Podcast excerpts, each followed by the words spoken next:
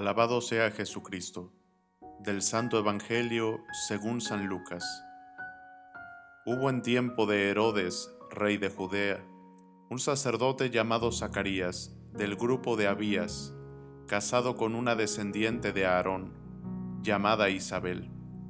Ambos eran justos a los ojos de Dios, pues vivían irreprochablemente cumpliendo los mandamientos y disposiciones del Señor, pero no tenían hijos, porque Isabel era estéril y los dos de avanzada edad. Un día en que le correspondía a su grupo desempeñar ante Dios los oficios sacerdotales, le tocó a Zacarías, según la costumbre de los sacerdotes, entrar al santuario del Señor para ofrecer el incienso, mientras todo el pueblo estaba fuera en oración a la hora de la incensación. Se le apareció entonces un ángel del Señor, de pie, a la derecha del altar del incienso. Al verlo, Zacarías se sobresaltó y un gran temor se apoderó de él. Pero el ángel le dijo, No temas, Zacarías, porque tu súplica ha sido escuchada. Isabel, tu mujer, te dará un hijo a quien le pondrás el nombre de Juan. Tú te llenarás de alegría y regocijo, y otros muchos se alegrarán también de su nacimiento, pues él será grande a los ojos del Señor. No beberá vino ni licor y estará lleno del Espíritu Santo, ya desde el seno de su madre. Convertirá a muchos israelitas al Señor. Irá delante del Señor con el espíritu y el poder de Elías para convertir los corazones de los padres hacia sus hijos, dar a los rebeldes la cordura de los justos y prepararle así al Señor un pueblo dispuesto a recibirlo. Pero Zacarías replicó, ¿Cómo podré estar seguro de esto? Porque yo ya soy viejo y mi mujer también es de edad avanzada. El ángel le contestó, Yo soy Gabriel, el que asiste delante de Dios he sido enviado para hablar contigo y darte esta buena noticia. Ahora tú quedarás mudo y no podrás hablar hasta el día en que todo esto suceda, por no haber creído en mis palabras, que se cumplirán a su debido tiempo. Mientras tanto, el pueblo estaba aguardando a Zacarías y se extrañaba de que tardara tanto en el santuario. Al salir, no pudo hablar y en esto conocieron que había tenido una visión en el santuario. Entonces trató de hacerse entender por señas y permaneció mudo.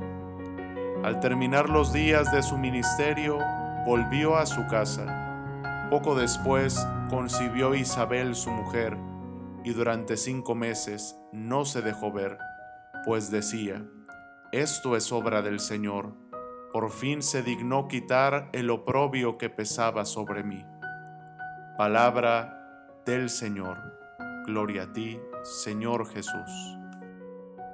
El Evangelio del día de hoy nos presenta la narración de la anunciación del precursor, es decir, la anunciación del nacimiento de Juan el Bautista. Juan el Bautista, quien es el hijo de dos ancianos, Zacarías e Isabel, y sumándole a esto, hijo de una madre estéril. El ángel del Señor se le aparece en el templo a Zacarías. Es Gabriel el que sirve delante del trono y le da el anuncio. El Evangelio nos dice que un temor se apoderó de Zacarías ante tal noticia no solo de que sería papá ya en edad madura, no solo que delante de él tenía al ángel Gabriel hablándole de parte de Dios, sino también porque su mujer era estéril y dentro de su cabeza estaba el qué iba a pensar el pueblo, las críticas que iban a llegar por la edad de ellos. Sin embargo, ante este miedo, el ángel le dice que no tema que iba a suceder porque sus súplicas habían sido escuchadas. ¿Cómo va a ser esto? pregunta él, pues su mujer es estéril y de avanzada edad. San Juan Crisóstomo nos habla de esto y dice, no solo Isabel era estéril, sino que también lo habían sido las mujeres de patriarcas, Sara, Rebeca y Raquel, lo cual era deshonroso entre los antiguos. No podemos decir que la esterilidad sea efecto de pecado, puesto que los que vivían unidos eran justos y virtuosos. La causa de la esterilidad fue más bien tu propio beneficio, para que cuando vieses a la Virgen dar a luz al Señor, no fueses incrédulo, negándote a creer en tu interior la fecundidad de las estériles. El anuncio del nacimiento del precursor es entonces preparación para el anuncio del Mesías. Este Evangelio pone antes el anuncio de Juan el Bautista, un anuncio grande pero pequeño comparado con la anunciación y encarnación del Mesías. Isabel ahora es una mujer anciana y estéril, pero después el anuncio se le hace a una virgen. Debemos de creer en el poder de Dios y que todo es posible para que se cumpla su voluntad. Así como el ángel le dice a la Virgen María, no temas que para Dios no hay nada imposible. Zacarías se quedó mudo por no creer esto. Zacarías se quedó mudo como castigo por no creer lo que le decía el ángel. ¿Qué le pasará entonces a quien no crea que la Virgen ha quedado embarazada por obra del Espíritu Santo y está esperando al Mesías? El evangelista hace esto a modo de preparación ante la incredulidad del pueblo. ¿Cuántas mujeres estériles no habían sido sanadas por el Señor, como Sara, como Raquel, y ahora Isabel. Y si creían en que una mujer estéril podría dar a luz, también deberían creer que una virgen pudiera dar a luz.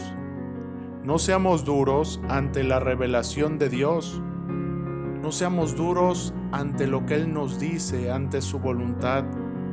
Dejemos que nuestra razón sea iluminada por la gracia y comencemos a vivir en la lógica de Dios y no según nuestra propia lógica.